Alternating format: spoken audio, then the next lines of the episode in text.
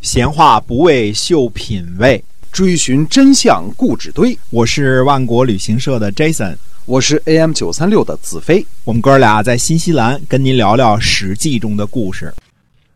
各位听友们，大家好！您现在收听的是我们每天呢为您播出的《史记》中的故事啊。我们前两集呢都是在跟您聊这个孔夫子杀邵正宝这个疑案到底历史真相是怎么样的。我们今天继续来跟您书接上文。嗯，是的。那么这个，呃，其实呢，还需要看一看呢。刚才我们这个跟大家叙述过的这个所谓的五恶这个罪状啊对，因为这个本身也是，呃，孔子家语啊，跟这个荀子啊一块儿一块儿慢慢发展成的一个故事。这个故事呢是一点点儿来的啊，不是一次性记载下来的。但是我们看看这其中的理论，这个五恶的罪状啊，第一条呢，心逆而显，人家心里这个这个忤逆，对吧？嗯，也人又很爱冒险，心里怎么想的，你怎么证实啊？对，对吧？嗯难道你要给人加上个莫须有的罪名，这个杀喽？嗯嗯，那第二条呢？行僻而奸，行为怪癖啊，这个人不同俗流，和别人不一样，嗯那就让他不一样吧。嗯，只要没有对公共安全这个造成危害就行了，对吧？难道谁有怪癖跟别人不一样就该杀？嗯嗯，那么第三条，言伪而辩，这个世界上这个本事大、闻过是非的、强词夺理的人多了去了，这样的人就该杀。啊，那那那这个这个这个杀一堆呢， 对吧？嗯杀不干净啊了，为什么呀？对吧？言伪而辩，人家这个爱说假话，但是又很这个这个又很强辩，是是吧？嗯，就让他明言善辩。嗯就是啊。那第四条呢，记忆丑而薄，这个就更那什么了，就说我们说啊，这人心理阴暗，老嗯爱记住那些丑恶的事情啊，什么杀人放火这些事情啊，而且知道的挺多。难道这样的人就该杀吗？那现在编这个犯罪题材的 电视剧的人怎么办啊？好家对吧伙？那得啊，那不对都杀了啊？嗯啊，顺非而责，因为顺从了不好的事情，得到了好处，这也是杀头的罪过。那这样一一股脑的杀起来，那世界上没几个活人了。嗯这五条罪，而且说有犯一条就该杀，嗯，那么邵正宝犯了五条，嗯兼而有之，所以我们就这个，呃，就是犯这其中的一条就不免君子之诛，这是这是他们当中说这个孔夫子这么说的啊。那这几项罪，我觉得都没触犯刑律，似乎是吧？对，没有实质的，没有实质的这个就是这个杀了人这个。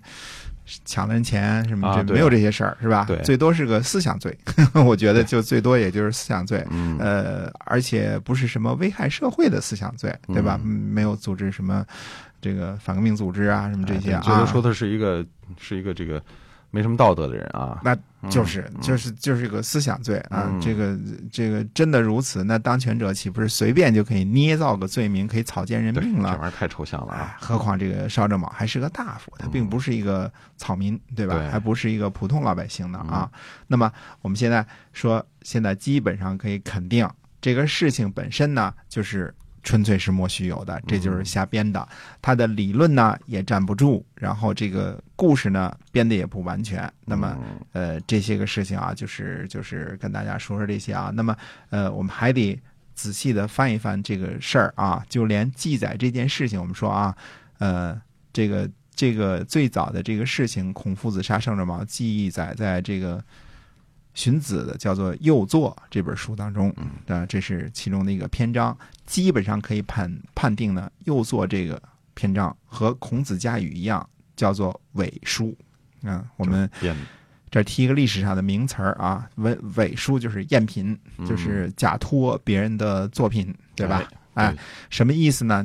金庸的小说那个时候特别的这个这个流行的时候，嗯好多人自己写的这个小说都打上金庸的名字。嗯，那对，金庸为此事还特别的非常的不愉快啊，说这个，呃，这个您写的好的，我们不敢这个略美，对吧？写的不好的这个色情打斗这些无聊的事情，让我们很很不开心。最后编了一个“飞雪连天射白鹿，笑书神侠倚碧鸳”，是吧？这个这是我的书，其他哎都不是我的书， 就都是盗的啊。什么什么金什么全庸什么什么这些都不是，啊，对，缺缺笔画，对，全用我 我见过这 个这个盗盗书啊，乍一看 跟啊金庸一样。啊，对，这这就是伪书。伪书呢就是后人假托这个人所做的这个作品，所以这个事儿呢，连是荀子写的都不是，而是荀子的弟子好事者。嗯那荀子的弟子太没名儿了，说这是荀子的，荀子还有名儿嘛，对吧？嗯 那这种事情我们见的也多了，比如说管子，那管子当中很多这个这个可以认定是假的，为什么呢？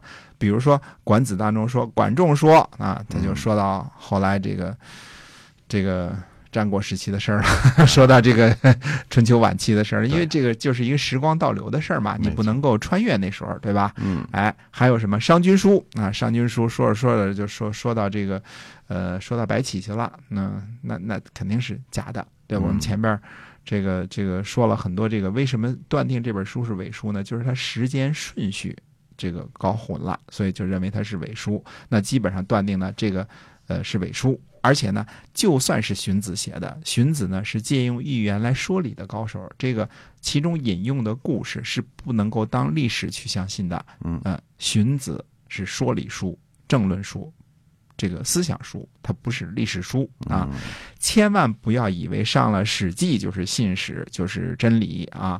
我我个人是万分的敬重司马迁的。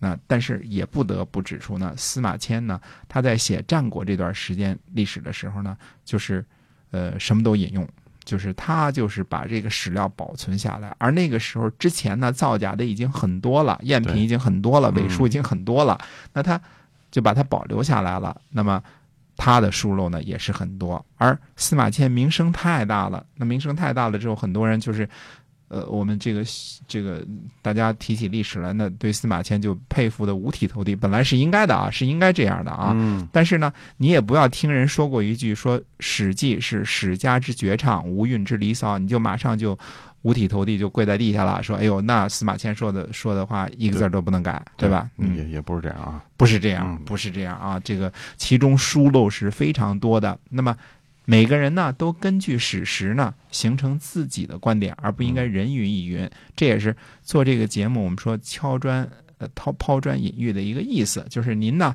呃一定要以。